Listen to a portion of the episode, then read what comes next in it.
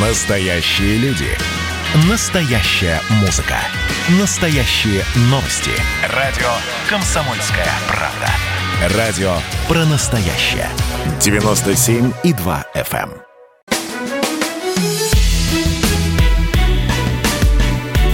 Бофт знает.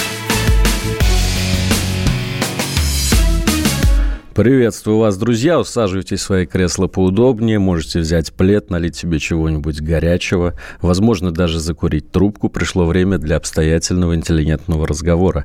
Политолог-публицист Георгий Бофт в эфире радио «Комсомольская правда». Аккомпани... Аккомпанементе сегодня буду я, Алексей Иванов. Здравствуйте, Георгий Георгиевич.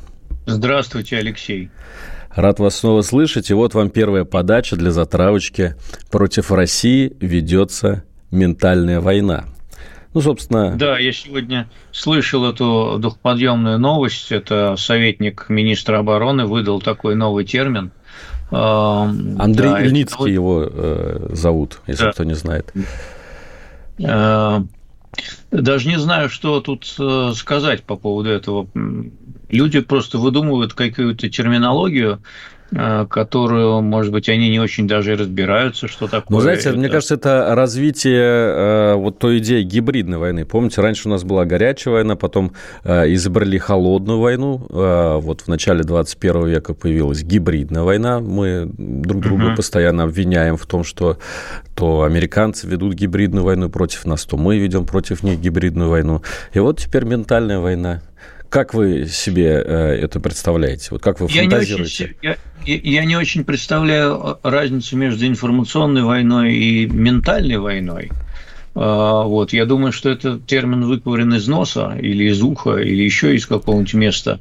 Вот, и никакой ценности самостоятельной он сам по себе не представляет, честно говоря, потому что трактовать все отношения между странами, а, ну, допустим, западными и нашей, да, в категориях войны, это, знаете, такой э, детский сад на самом деле. Это игра в войнушку бесконечную. То есть э, у этих людей мир э, черно-белый.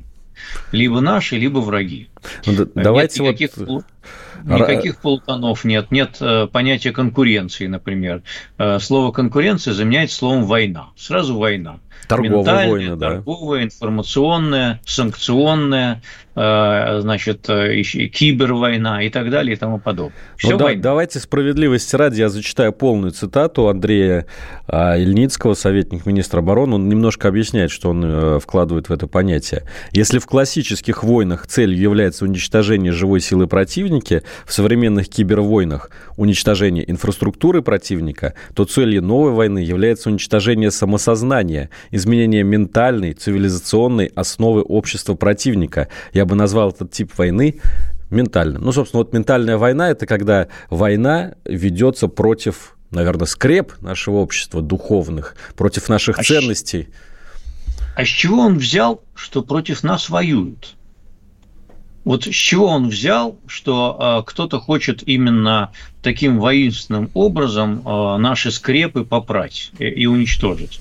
Э, да, они распространяют свои ценности, по миру, но э, где он э, обнаружил, что нам объявили войну? Вот где написано, в какой доктрине э, американских враждебных штатов, что они хотят чтобы в России, например, ввели однополые браки к 2030 году. Где это цель? Кто же это напишет? Это передается ну, тайное знание. А, а, с чего, а, с чего, а с чего он взял, что вообще это является целью? Вот с чего он взял, что против нас воюют? Это просто выдумывание себе. А, вот он пристроился советником у министра обороны, а, а раньше, насколько я помню, он подвязался в «Единой России» каким-то идеологом, но, видимо, там своих идеологов хоть этой самой ешь, вот, а, хватает. Поэтому он пошел к Шойгу, советником министра обороны. Это хорошая должность, наверное, она хорошо оплачивается, я подразумеваю. Вот, и, соответственно, под нее нужно выдумывать какие-то ужасы совершенно, да. А, дальше что? Дальше, так сказать, можно еще какую-нибудь войну придумать, не знаю какую. Да, Глупости. это уже сложно, уже много вариантов было.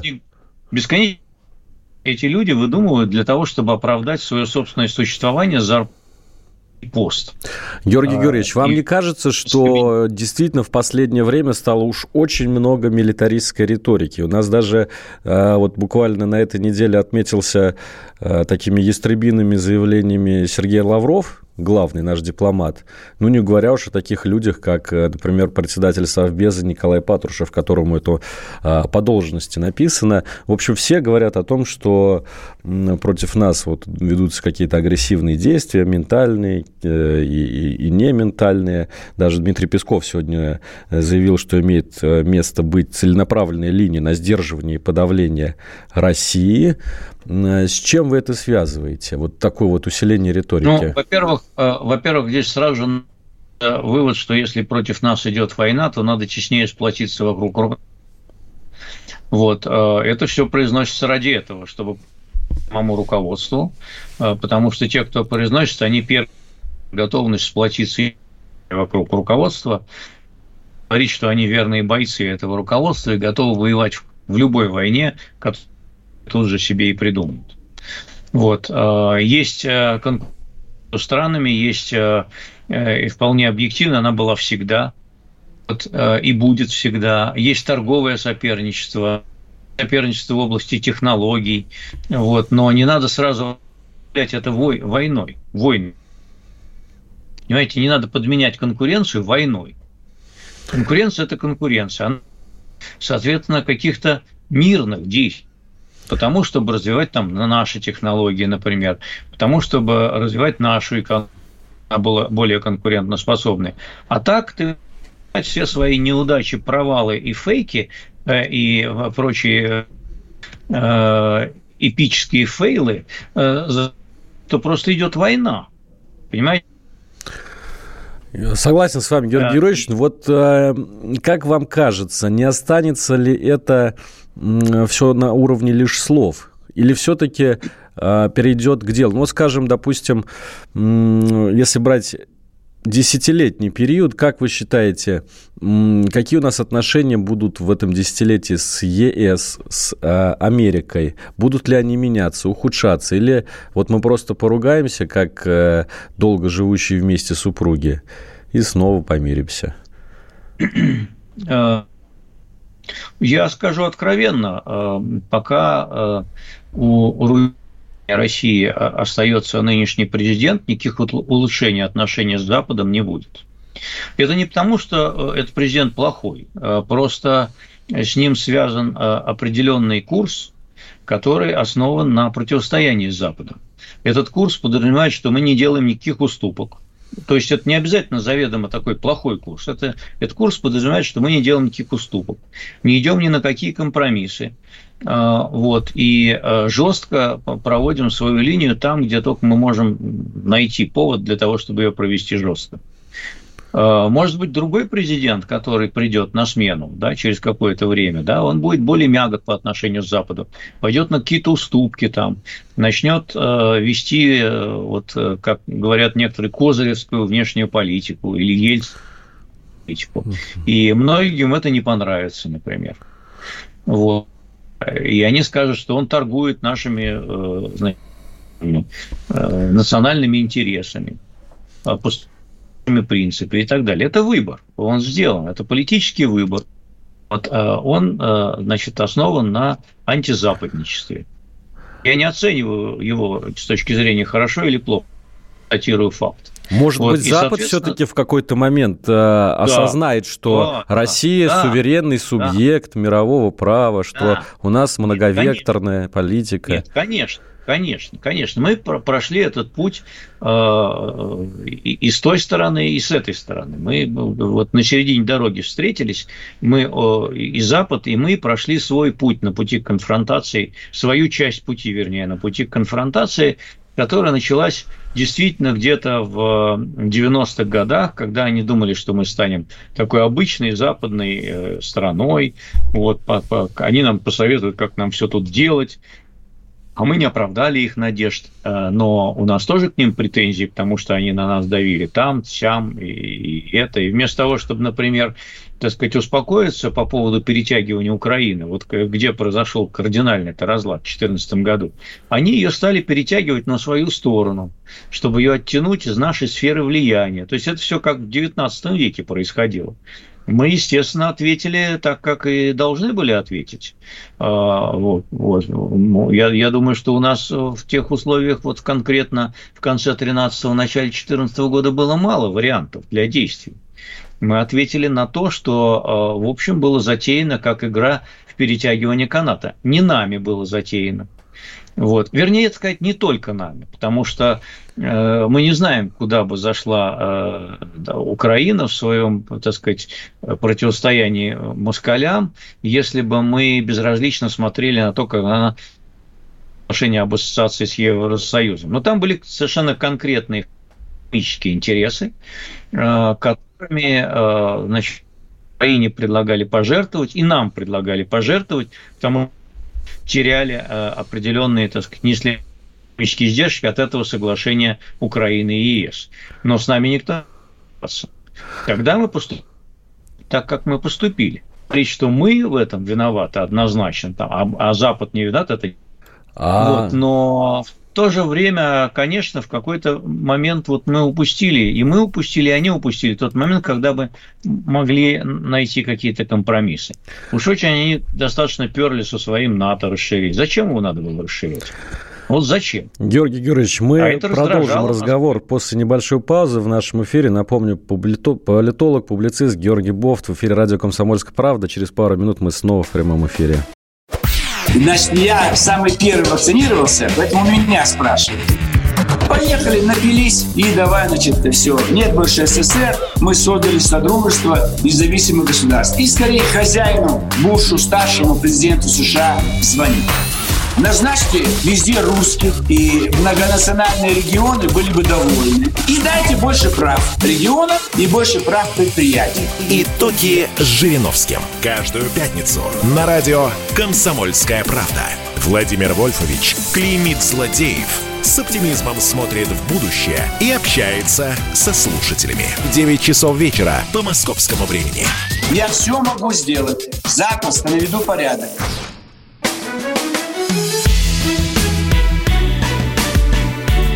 Бофт знает. Возвращаемся в прямой эфир. Георгий Бофт, Алексей Иванов, прямой эфир радио «Комсомольская правда». Георгий Георгиевич, ну вот мы да. Э, завершили предыдущую часть на том, э, что вы говорили, что и Запад тоже не прав, зачем же он расширял НАТО. И вот вы вспомнили а, тот водораздел, который произошел в 2014 году, наверное, окончательное размежевание да, России и евроатлантического вот этого всего сообщества, а мне кажется, началось это все ровно 20 лет назад, 24 марта 1999 года, мы отмечали на этой неделе круглую дату, 20 лет э, с момента начала бомбардировок Югославии. Помните, да, и знаменитый разворот да. Э, самолета да. Примаковым над Атлантикой. Как вы считаете, вот именно тогда все началось, и правильным ли был тот э, поступок Примакова? который... Это, это важный момент, да, это был важный поворотный момент, конечно. Э, поступок Примакова, к сожалению, ничего не решил, или к счастью, я не знаю. Э, тогда отношения между Кремлем и Вашингтоном были, в общем, хорошие. И а, тогда поступок Примакова был осужден э, в исполнительной, ну, на, на президентском уровне фактически, да, он был осужден на президентском уровне, и э, фактически это было дезавуировано. Я не думаю, что он привел бы к каким-то изменениям э, западной политики, американской политики в отношении бывшей Югославии, но прежде всего Сербии, конечно. Вот. Э, так что, да, это был момент, когда действительно а, они приняли а, такое решение. Но ведь многие не помнят, э, куда летел Примаков в тот момент, когда он развернул самолет. Он э, летел, если я правильно помню, на заседание Вашингтон. Э, Парижского клуба кредиторов России, просить о том, чтобы России списали часть э, международного долга. В результате, ну, соответственно, переговоры не прошли. Долг мы вернули потом лет через 10. Но многие до сих пор упрекают вот бывшего премьера Примакова в том, что он поставил вот такой политический красивый жест выше денежных интересов страны, национальных интересов. Да вы знаете, при, при всем, так сказать, э, громаде долга Парижскому клубу, во-первых, мы с ним расплатились в пору высоких цен на нефть довольно легко. Во-вторых, если бы тогда не договорились, то договорились бы в другой момент. А, в-третьих, это не было каким-то критическим таким, э, так сказать, событием. Ну, пролонгировали бы, ну, реструктуризировали бы, еще что-нибудь придумали бы. Э, я бы не преувеличивал значение вот одного данного конкретного визита. Э, просто отношения уже начали портиться, и тогда, конечно, нам включили эту еще долговую удавку, вот. Но, впрочем, ненадолго. Потом произошел рост цен на нефть, и все для нас кончилось благополучно. А, ну, наверное, Я в этом как раз есть вот э, разница между двумя фундаментальными разными подходами да, к власти. Либеральный, когда ты превыше всего ставишь э, экономический рост, какие-то материальные блага, или э, условно-патриотический, когда во главе угла стоит национальная гордость, суверенитет, возможность самостоятельно отстаивать собственные вот как раз убеждения, против которых... Не очень понятно. А, не очень по... Я не, не хочу осуждать Примакова, э, потому что мне, так сказать, непонятно, Э, я не вижу оправдания действий Запада в данном случае и блока НАТО по отношению к Югославии. Э, не вижу оправданий. Да, там была э, острая гражданская война, межнациональная гражданская война, которая сопровождалась многочисленными жертвами. Надо ли было вмешиваться на уровне бомбардировок Белграда? Не знаю. Не знаю. По факту погибло от нескольких сотен до четырех тысяч сербов в результате мирного. В том числе гражданского населения. Да, гражданского населения. С другой стороны, а, э, НАТО удалось прекратить э, резню в Югославии. И мы не знаем, сколько бы она продлилась. История не знает сослагательных наклонений. Может быть, можно было договориться каким-то другим способом, э, более, так сказать, конструктивным, без бомбардировок. А, я не знаю, каким, какую позицию тогда должна была бы занимать Россия для того, чтобы а, этого достичь. Достаточно ли она давила, например, мирными средствами на Милошевича а, с тем, чтобы он прекратил все эти этнические чистки. Но этнические чистки проводил не только Милошевич, опять же. Понимаете, мы уже тогда не смогли договориться с Западом о том, как замерить Югославию. Не хватило конструктива с обеих сторон.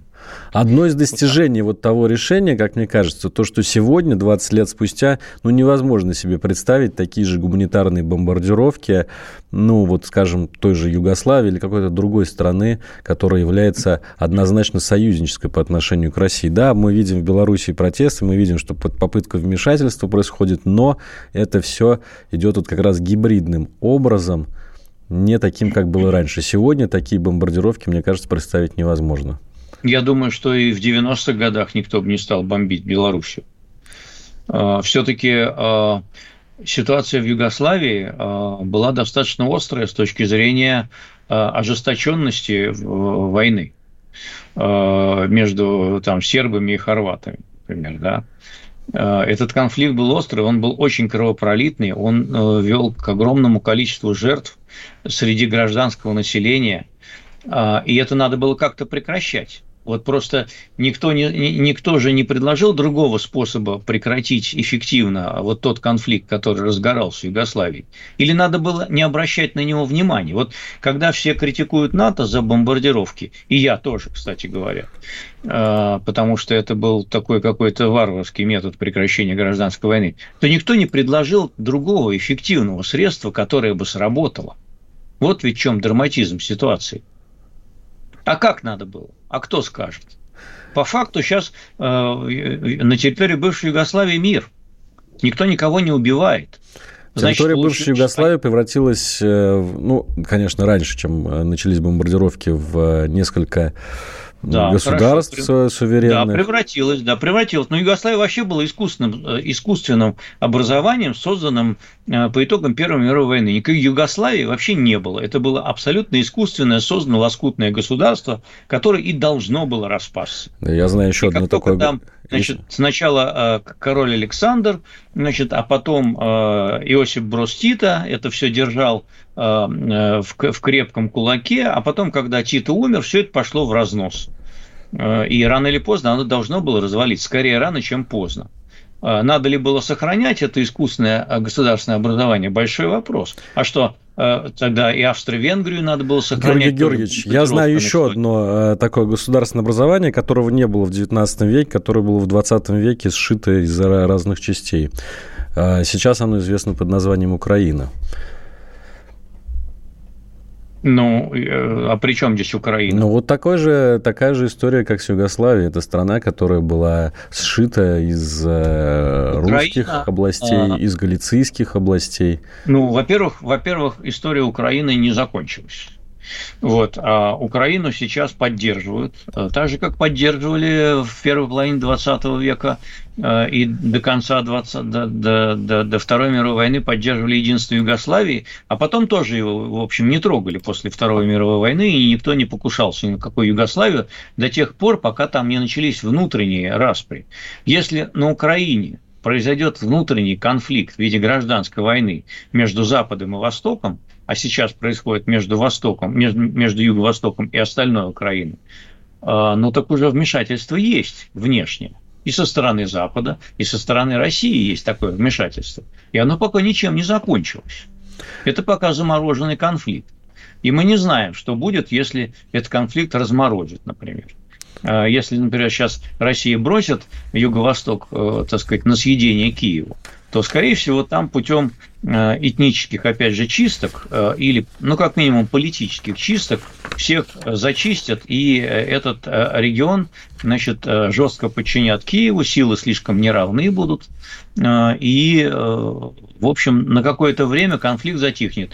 Вопрос в том, как долго он затихнет. А, вот. И как долго будет происходить, так сказать, тление э, каких-то вот своих внутренних э, э, внутреннее недовольства со стороны тех, кто живет на Западе. Там и венгры живут, вот, и еще какие-то, значит, национальности, которые тоже хотели бы, может, в Венгрии жить, а не на Украине. Я хочу вернуться к отношениям между Россией и вот Евроатлантическим блоком. Вот на, на этой неделе был, кстати, Совет НАТО, где снова сказали, что Россия одна из главных угроз НАТО. Ничего не меняется в сознании этих товарищей. Как вы считаете, теоретически хотя бы мы можем прожить без э, отношений с Западом? Ну, в таком, как бы, не, не совсем уж, наверное, идее Чучхе, да, брать себе на вооружение. Ну, как-то вот с Китаем дружить, может быть, с Турцией, которая там тоже сейчас какие-то а, амбиции проявляет. Да невозможно дружить с Китаем. И Китай ни с кем никогда не дружил. И Китай всегда был сам себе на уме, а, и никаких союзников у него никогда не было.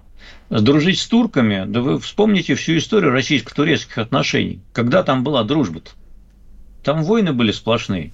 Это региональная э, маленькая, но региональная сверхдержава, маленькая, да, которая имеет свои интересы на Ближнем Востоке и в нашем, нашем южном подбрюшье, вот, которые далеко не совпадают с нашими. На чем мы с ними помиримся? Мы можем с ними мирно сосуществовать, но не дружить и не быть союзниками. Спасибо. Сейчас у нас э, наступает время для новостной паузы в нашем эфире. Через несколько минут мы будем возвращаться. Э, я напоминаю, мы общаемся с политологом, публицистом Георгием Бофтом. У микрофона Алексей Иванов. Далеко не уходите от своих приемников. Просыпайтесь, вставайте, люди православные! В эфире радио «Комсомольская правда». Я Сергей Мордан. Прогноз на 21 год вас не порадовал, я надеюсь.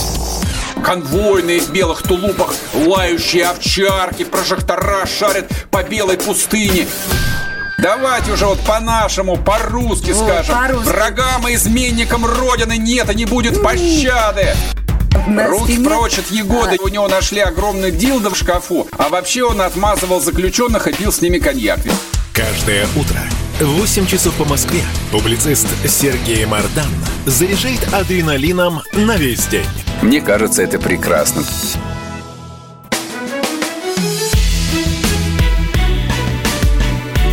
Бофт знает. И мы продолжаем. Георгий Бофт, Алексей Иванов, прямой эфир радио «Комсомольская правда». Георгий Георгиевич, еще одно а. сообщение из разряда «Вестник ментальной войны».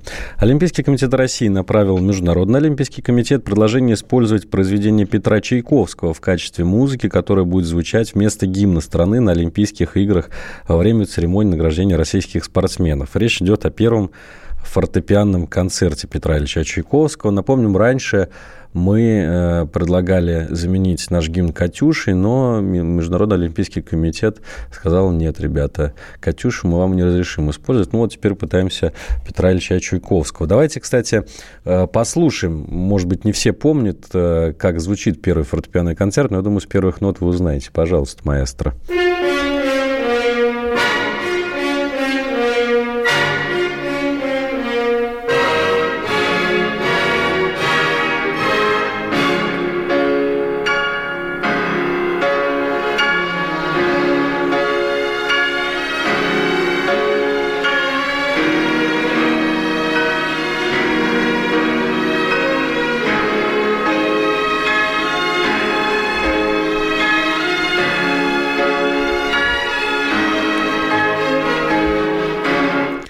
Вот, собственно, первый фортепианный концерт Чайковского, все, конечно, знаете. Как вам такой выбор вместо гимна, Георгий Георгиевич? Мне нравится, но я не уверен, что ее утвердят. Э, это слишком, мне кажется, будет... Во-первых, это Чайковский, а Чайковский, как известно, все-таки э, российский композитор, э, вот, русский композитор. Вот, и там же было требование, чтобы никак не ассоциировалась с Россией музыка. Очень интересно. А, да, конечно. Поэтому, а, а Катюша ассоциируется. Чайковский, конечно, люди дремучие в среднем. Вот, они Чайковского, конечно, знают меньше, чем гораздо, чем Катюшу. Может быть, чиновники Олимпийского комитета тоже такие же дремучие и не уловят связь с Россией но я сомневаюсь, что утвердят. А потом он слишком такой, понимаете, как гимн Советского Союза. Он такой пафосный такой, да. Пафосный, да, пафосный. Это еще русские будут выигрывать под эту музыку, да, чтобы они сдохли подумают чиновники этого Олимпийского комитета. А что-нибудь такое бледное, вот, никчемное, значит, второстепенное, незапоминающееся, вот это бы им понравилось. А, а уж не слишком конечно... ли мы прогибаемся, Георгий Георгиевич, предлагаем то один, то другой вариант, тогда идет до того, что вместо флага они нам скажут, выходите с чем-нибудь другим, мы будем говорить, а давайте мы выйдем с картины Ильи Репина «Бурлаки на Волге». Время, в свое время э, э, нас поставили перед выбором. Э, либо вы участвуете э, вот на таких унизительных условиях, либо нет. Я тогда говорил, что не надо участвовать. Но теперь не они надо. будут над нами издеваться вот до конца.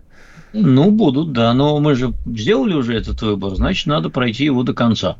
А против э, моих аргументов, вот, или такие, они не мои, они, так сказать, и другими высказывались, и тут нет никакой собственности на аргументы, а, высказывались то, что спортсмены живут короткой жизнью, вот, у них будет сломана судьба, они зря тренировались, а, вот, и поэтому им надо дать возможность выступать вот хоть как-то, да. Но некоторые уже сменили гражданство, например. Вот. Э, другие еще сменят это гражданство э, ради того, чтобы выступать, потому что очень много придирок к, российским э, спортсменам. Вот. Но так мы хотя бы кого-то удерживаем, потому что а куда им податься? Не всех же примут другое гражданство. Э, действительно, э, тут э, речь о судьбах этих людей идет, в общем. Ну, Примаков в свое время развернул самолет над Атлантикой, а вот мы сейчас не готовы пропустить, допустим, Олимпиаду, чтобы показать свою национальную гордость. Не измельчали ну, я... ли мы? Я бы вообще забил большой болт на большой спорт, большой болт на большой спорт. Игры доброй забил. воли, в конце концов, можно устроить. И не надо на вообще никаких игр доброй воли, понимаете? И футболистам этим не платил бы я таких безумных денег. Они играют как коновалы, понимаете, э, со сборной Мальты наравне. А в сборной Мальте наверняка там любителей э, в этой сборной э, почти все. Вот. И не надо. Пусть будет массовый спорт, а большого пусть не будет вовсе. Вот когда мы э, сможем, вот Китай, когда он был нищий и голодный и значит, коммунистической страной, он нигде не блистал э, на мировых аренах до тех пор, пока не стал вкладывать туда деньги в этот большой спорт э, ради престижа. А у нас сейчас экономика и уровень жизни, они не в таком состоянии, чтобы мы, в общем, могли позволить себе содержать большой спорт по высшему разряду и содержать вот всю эту биоинженерию, которая делает допинг неуловимым. Понимаете? Да не надо. Но ведь не это надо. же мягкая сила, Георгий Георгиевич. Вспомните да чемпионат, чемпионат мира по футболу, когда куч, э, множество иностранных болельщиков впервые приехали в Россию, оказалось, что у нас тут все-таки не медведи с балалайками ходят, а вполне себе приличная а какой, страна. Скажите, пожалуйста, а какой вот э, вам от этого, и, и нам тоже, всем, какой вот от этого результат, что они приехали, увидели, что нет медведей с балалайками и уехали? Дальше что? Вот кто-то, это? Кто-то вернется еще раз, кто-то расскажет своим соседям, кто-то расскажет своим друзьям. Конце да концов... они когда как бы, э, как бы э, Петербург приехал посмотреть, они и так приедут. Э, и Золотое кольцо посмотреть, и так приедут. Это реклама. Вот, они и так приедут. А кто не приедет, тот не приедет. У нас это меня делается тем, что создаются достойные туристические достопримечательности, качественный уровень обслуживания, конкурентный по цене, Понимаете, для этого должна страна быть открыта не только на период э, футбольного чемпионата мира, понимаете, а она должна быть открыта вообще. Вообще открыта, свободно, значит, чтобы здесь можно было приезжать без виз, вот, путешествовать, э, чтобы э, здесь было удобно, комфортно, недорого и было что посмотреть и чем себя развлечь. Понимаете, в какую-нибудь там, я не знаю, Хорватию и Черногорию, которые отнюдь, ну, Хорватия еще там она хорошо выглядит в футболе, а Черногория вообще нигде, ни в каких больших спортах не выглядит никак. Тем не менее, туда едут. Вот сбежал тут э, бывший милицейский начальник, который э, спровоцировал дело Голунова. Ему дали убежать. Куда он уехал? В Черногорию уехал. У него там, видимо, домик есть неплохой. Вот его мягкая Климат сила хороший, так сработала. Видимо. Климат. Да. Его мягкая сила вот так сработала. Поэтому все это фуфло большое. Разговоры про мягкую силу. Вот тут понты раскинули, деньги освоили, бабло распилили и говорит, а он мягкая сила. Ну и что нам с этой мягкой силой? Какой остаток-то сухой от этого чемпионата мира в плане мягкой силы? Какой? Никакого. Только еще эти футболисты стали стоить еще дороже. Но э, посмотреть, как они играли на выезде с Мальтой, так это убожество полное. Понимаете? Ну вот вы под впечатлением находитесь, поэтому вы они так... не стоили, они не стоят никаких денег даже близко. На чемпионате мира все-таки дошли ребята до четвертьфинала. И Поэтому... что? Поэтому и по одному матчу давайте не будем судить. Дождемся Евро 2021, который будет этим летом. А сейчас я предлагаю перейти к другой теме, чтобы мы успели сегодня все обсудить. Тоже буду вынужден ссылаться, а может быть, к счастью, на пресс-секретаря президента России Дмитрия Пескова, который сегодня на, на вопрос о том, что происходит с рублем, ответил, ничего у нас не лихорадит, Волатильность может быть, волатильность с амплитудой чуть выше обычного может быть, но ничего не лихорадит. Вы согласны с Песковым?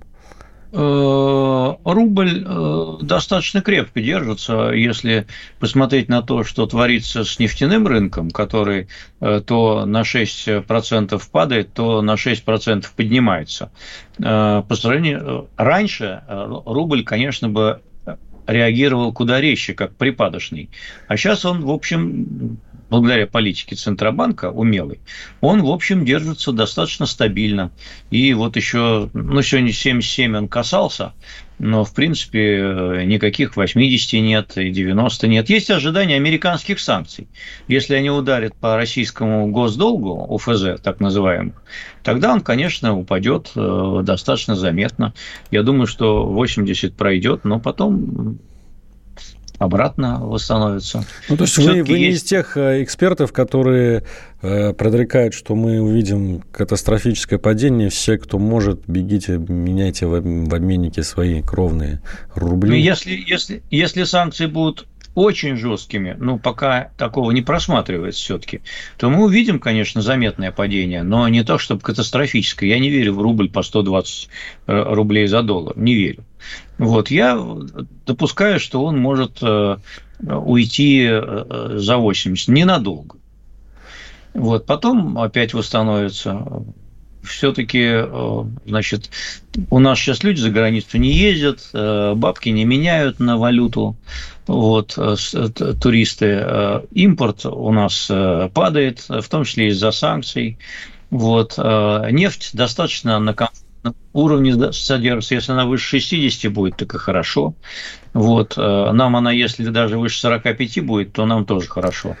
Вот, поэтому я тут не вижу пока никаких катастрофических последствий для рубля. А вот вы Мы сказали, что стагнировать довольно долго. Что санкции могут быть страшными. Вот если коротко ответить, потому что у нас немного времени до перерыва, какие это будут страшные санкции?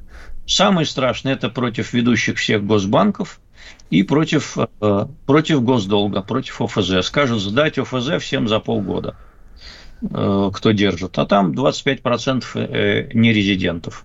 Вот тогда будет удар, конечно, довольно серьезный. Ну и похоже, Но к этому уже готовятся наши власти, потому что практически прямым текстом об этом говорят. Сейчас мы уходим на перерыв, и последняя часть нашей передачи будет через несколько минут в прямом эфире.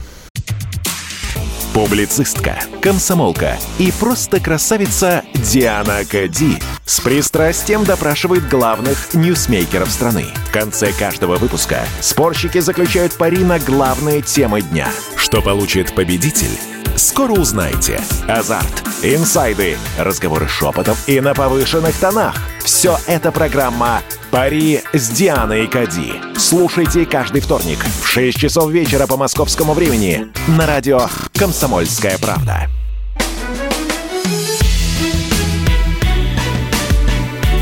Бофт знает.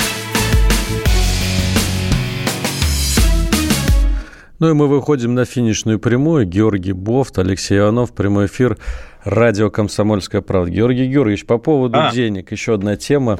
Не могу вас не спросить. Вот сразу две новости от э, Центробанка вышли, такие э, парные за последние дни. Сегодня сообщили о том, что собираются, вот, э, собственно, Эльвира Сахибзадовна и ее сотоварищи у населения монетки собирать а до монетки? этого монетки. Они по копеечке, К... по Ну да, вот железные деньги. Э, там очень интересное обоснование, что, мол, э, железные деньги россияне перестали в оборот как-то пускать, и они хранят у себя их дома, может быть, в копилках, может быть, на полочках они у них лежат. в общем, огромная масса денег никак не участвует в денежном обороте, а их приходится все время перевыпускать, это очень дорого. И вот будут э, устанавливать специальные автоматы, в которые россияне могут э, свои монетки засовывать и, видимо, какой-то получать размен э, денежный уж, или, не знаю, на карту, может быть, будут переводить. Вот. И вторая новость, которая была буквально накануне, или, может быть, два дня назад, это новый дизайн банкнот. То есть там mm-hmm. планируется перевыпуск банкнот, номинал останется тот же, но дизайн будет немножко другой, изменятся города. Вот, кстати, смешно было, э, когда сказали, что Хабаровск исчезнет, вместо него появится Екатеринбург, там на, не помнишь, какой купюре. И это, дескать, наказание Хабаровску за летние протесты. Но Песков уже опроверг. А, вам ничего не, не видится подозрительного в том, что вот собирается как-то монеты изымать из обращения, банкноты менять. Может быть, а... это способ борьбы с черным налом? Или вообще с наличностью Нет. как таковой? Нет. Нет, я думаю, что э, здесь большая доля правды, если не вся.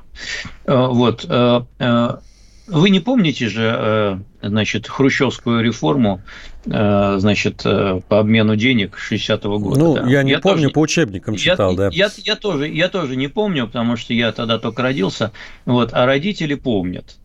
И вот тогда, значит, сразу все цены, а они там ну, деноминация произошла. Ну, деноминацию мы помним в 90-е годы. Да, и вот году. тот укроп, который, тот укроп, который стоил условно 50 копеек, его округлили до рубля. Да. Вот. 50 а, копеечек-то. Ну, в, ну, в новых ценах я имею в виду, там, там э, округлили до рубля. Вот. Так и с, с этими деньгами металлическими. Это свидетельство просто инфляции. А, инфляции, которые, значит, вот неофициальная бытовая инфляция, которая э, официальная у нас там ниже 5%, а вот э, та, которая бытовая, та, которая продукты, сахар, подсолнечное масло, значит, картошка, овощи всякие, понимаете, вот я люблю есть помидоры, они, по-моему, раз в 10 выросли в цене за последние несколько лет. Вот, э, например, да, как гиви, ты помидоры любишь, кушать люблю, а так нет. Вот я так, так их тоже не люблю, когда на ценник смотрю. Э, огурцы там всякие, вот все эти, и вообще вот, например, э, плодово-овощная картина нынешних супермаркетов, она вообще убогая по сравнению с тем, что она была года 3-4 назад. Выбор стал хуже, он стал дороже. А, и э, вот косвенно одним из э, последствий этого является то, что мелкие деньги не нужны, потому что на них ничего не купишь. Вот вам и ответ. А, вот вам и ответ. Поэтому, значит, э, самое то, что еще 10 лет назад там было, я не знаю, там 10 рублей или 5 рублей, сейчас это сотка. А сотка есть бумажка, зачем нам деньги нужны? Но вы согласны с тем, что в интересах, э, в общем-то, властей в том, чтобы вообще люди перешли на безналичный расчет? Нас помните, во время да, э, пандемии конечно. очень активно ну, говорили, что там на купюрах передается коронавирус. Они будут контролировать каждый ваш чих, пук, э, дыхание э, и каждый перевод своей бабушки, значит, или бабушки вам, они будут контролировать, они будут все плюсовать. Э, на компьютере у наследника Мишустина будут отражаться все транзакции в стране. Вот, а, значит, вплоть до ваших переводов на карточку по номеру телефона.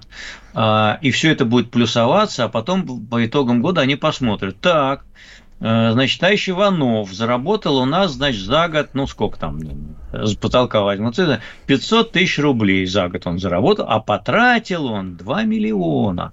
А давайте-ка мы ему устроим выездную налоговую проверку и спросим его, откуда у него столько денег на его траты. Он проел в ресторане, значит, прогулял на курортах, а все все же безналом, все же оплачивается безналом вот, наснимал каршеринга себе или еще какую-то тачку купил, значит, и так далее. Вот и все, к чему это и придет. Я думаю, что довольно быстро придет, кстати говоря. Ну, довольно как, как тут не вспомнить э, пензенского губернатора Новосельцева, которого дома обнаружили наличкой 500 тысяч рублей? Белозерцев. А, да, да, да, прошу прощения, шутка слишком далеко зашла. Да, э, Белозерцева, конечно. 500 э, миллионов рублей наличными нашли у него э, дома. Видимо, человек тоже не хотел о том, чтобы налоговая как-то Трудно, знала. понимаете, стало деньги трудно отмывать. Потому что действительно, вот ты не придешь и в банкомат 500 миллионов сразу не засунешь, чтобы тебе на счет зачислили. Нужно основание. А, и сейчас еще какие-то там остались, там кто-то ипотеку платит, кто-то еще что-то. И вообще банки не заморачиваются там по поводу мелких сумм. Но вот потолок, который отслеживается, он становится все ниже а, он уже становится ниже, а скоро они будут отслеживать там, да, ну, как не в этом году, не в следующем, но до 10 тысяч дойдет, уверяю вас. И все будет плюсоваться. Для вашего удобства, конечно для вашего удобства. А, а как они будут определять, заработали вы э, до 5 миллионов рублей, которые по 13%, или больше 5 миллионов, которые больше, это уже 15%, да? Вот это все, значит, нужно контролировать все расходы, доходы и соответствия. Это мы придем к этому. До 30 -го года точно придем.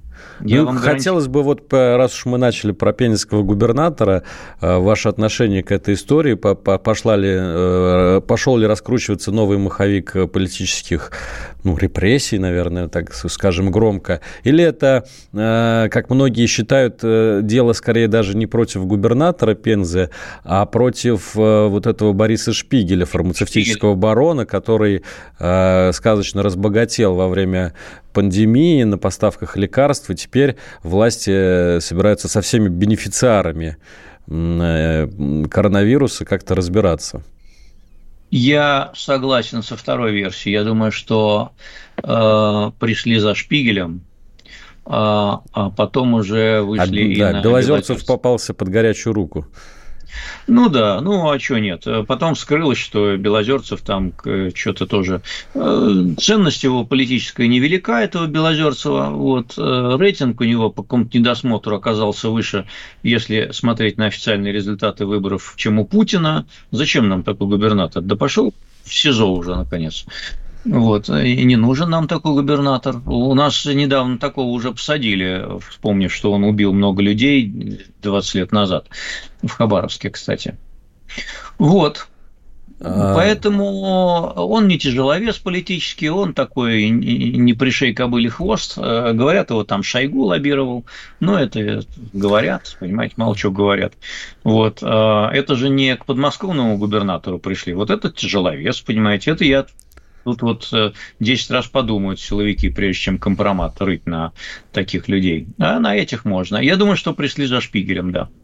Ну что ж, друзья, на этом у нас на сегодня все. Скажем спасибо Георгию Бофту за очередной трезвый и интересный анализ событий прошедшей недели. Ровно через 7 дней в это же время, на этой же волне слушайте снова Георгий Бофт в эфире спасибо. радио «Комсомольская правда». Спасибо. У микрофона был Алексей Иванов. Всего вам доброго.